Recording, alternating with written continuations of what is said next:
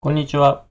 埼玉県東松山市の司法書士柴崎です。今日は遺言書を作る前に知っておくべき7つの注意点ということでお話ししていきます。遺言書を作るときに注意してほしい点が7つあります。1つ目、実質証書遺言の要件、書き方に注意。2つ目、遺言書に使う文言ですね。文言に注意。3番目、不動産の漏れ、不動産の表記にを注意する。4番、財産を渡す人が先に亡くなってたらどうするのか。5番、遺言執行者を指定する。6番、貸金庫を開ける権限を授与する。遺留分について気をつける。このですね、7つについて今回はお話ししていきます。で、1番目のですね、実質証書遺言の要件なんですけども、公正証書遺言じゃなくて自分で書く遺言の場合はですね、書き方に決まりがあるので、それをですね、守らないと遺言が無効になって結局使えないという話になります。全文を辞書すること、全文を手書きで書くことですね。そして日が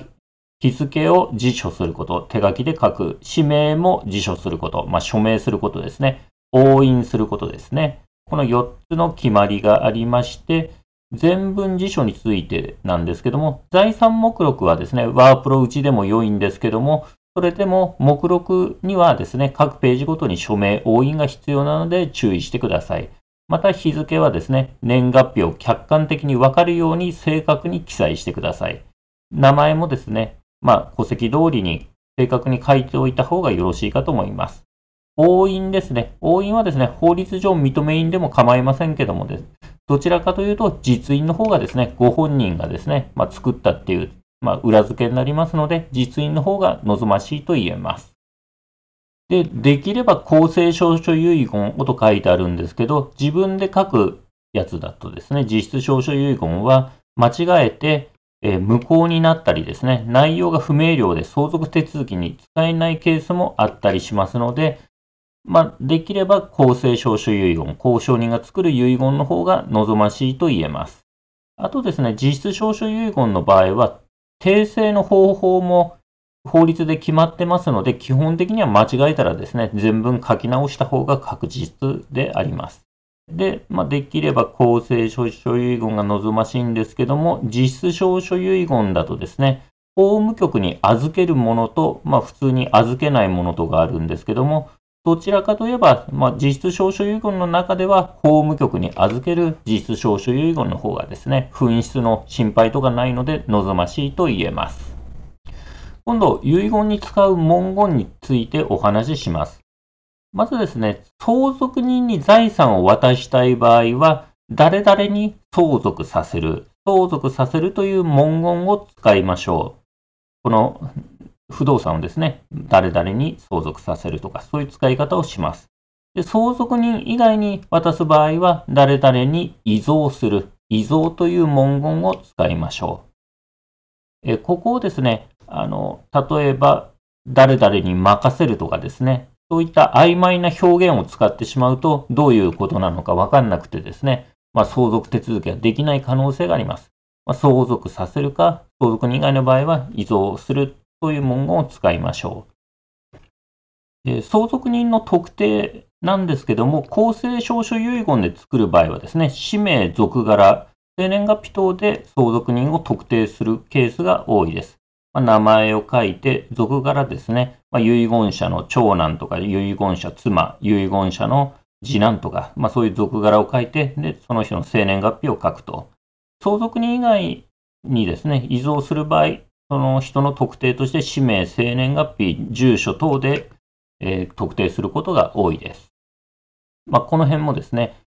間違えてですね、結局誰だかよくわかんなくて相続手続きができないということがないように注意しましょう。不動産の漏れ、不動産の表記に注意とあるんですけども、不動産をですね、遺言書の中で特定して書くときに、まず私ど指導とかを漏らしてしまうと、後々問題になる可能性があるので、内容成長とかですね、構図をとって不動産の漏れを防止しましょう。内容成長はですね、市町村役場の税務課で取れます。23区内は都税事務所。構図っていうのは法務局で取れる地図でして、まあ、それらを見て不動産の漏れを防止します。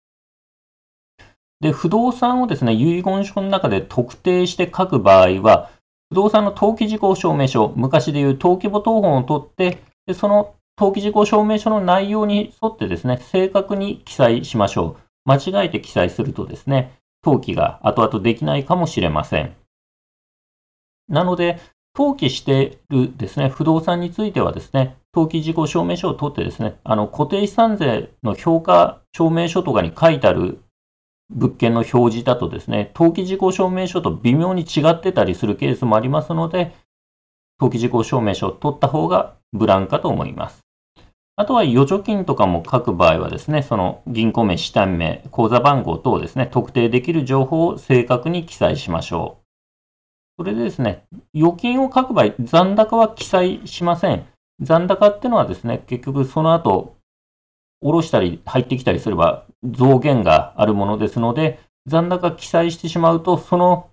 口座のいくらだけっていう解釈もされかねないので、通常ですね、遺言書書くときは預金口座のですね、残高は記載しません。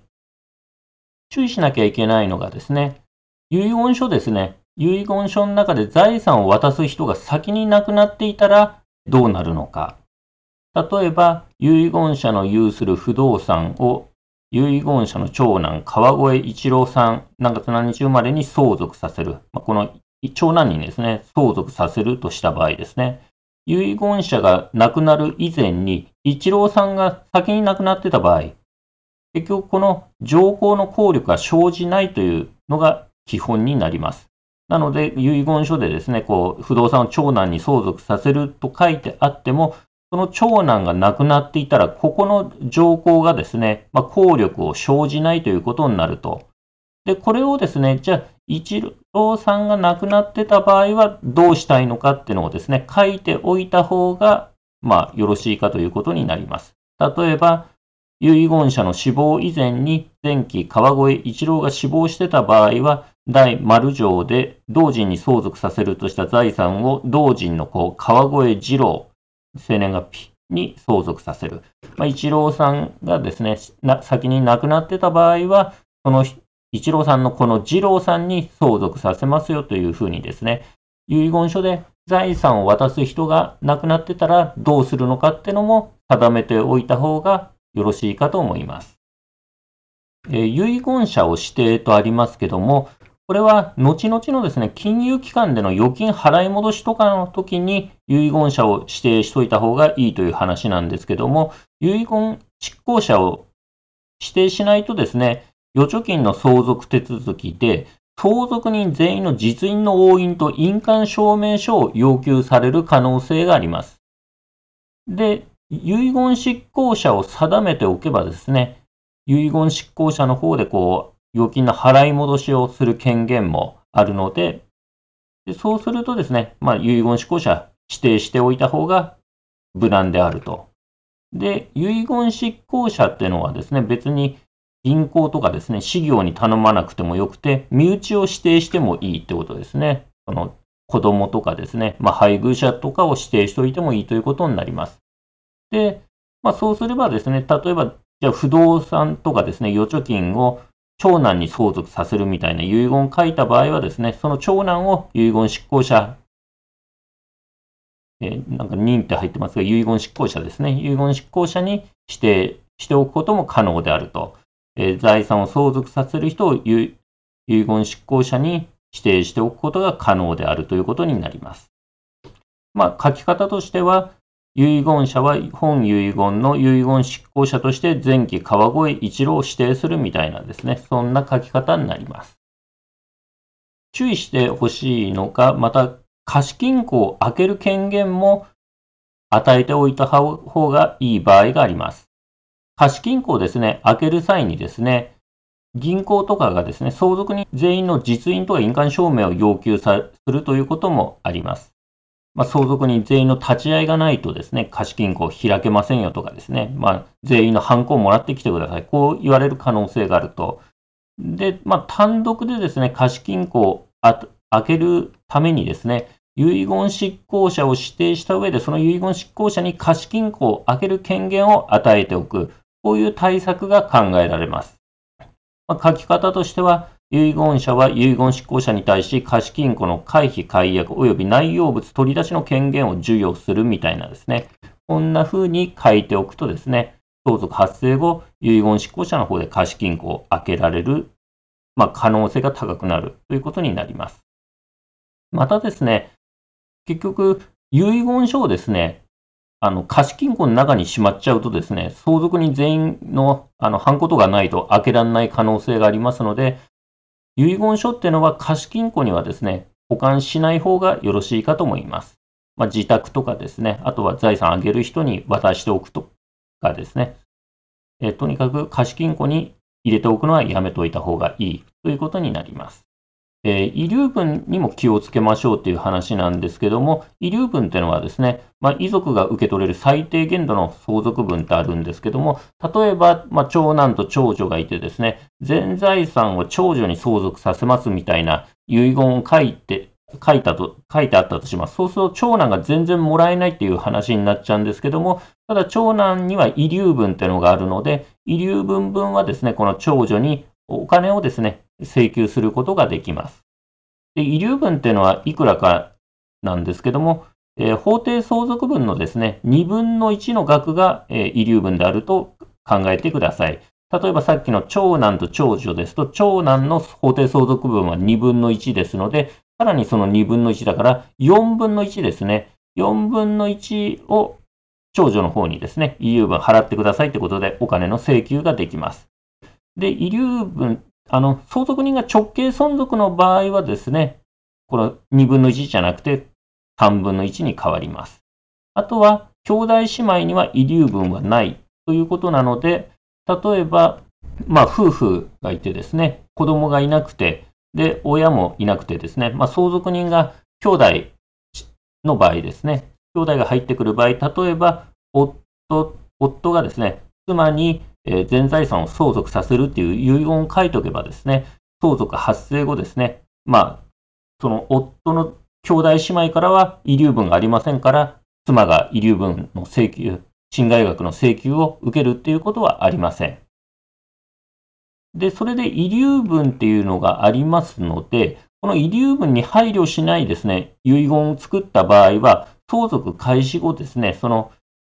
まあ、もらえなかった人から遺留分侵害額請求をされるかもしれません。まあ、その遺留分分のお金をくださいと言われるかもしれないと。でこの遺留分の請求については、侵害を知った時から1年で時効になるので、まあ、1年相続開始してですね、その遺留分の侵害があったことを知ってから、まあ、1年経てば時効で、まあ、請求ができなくなる。またですね、その侵害を知らなくても相続開始から10年経過しても同様ですよという法律になっております。で、こういう遺留分があるので、あらかじめ遺留分を考慮して、まあ、その他の人にも遺留分分の財産を渡すという内容の遺言書にしとくのか、それとも、まあそういう遺留分のことは関係なしにですね、例えば全財産を誰々に、相続させるみたいな遺言を作ってですね、で、それで遺留分を請求したい人はですね、あの、そう開始してから遺留分を請求してくださいという形にするか、これについてはですね、遺言する人の自由ですので、まあ、ど、どちらを選ぶかはその人次第ということになります。まあ、今日はですね、注意点、遺言書を作るときの注意点ということで、まず実質召集遺言の要件に注意しましょうと。そして遺言書に使う文言に気をつける。相続させるとか遺贈するとかですね。また財産の漏れとか財産の表記に気をつけましょう。そして財産を渡す人が先に亡くなってた場合の予備的な情報を作っておいた方がいいのかどうか検討しましょう。遺言執行者を指定しましょう。貸金庫を持ってる、契約してる人については貸金庫を開ける権限も遺言執行者に授与させるかどうか検討しましょう。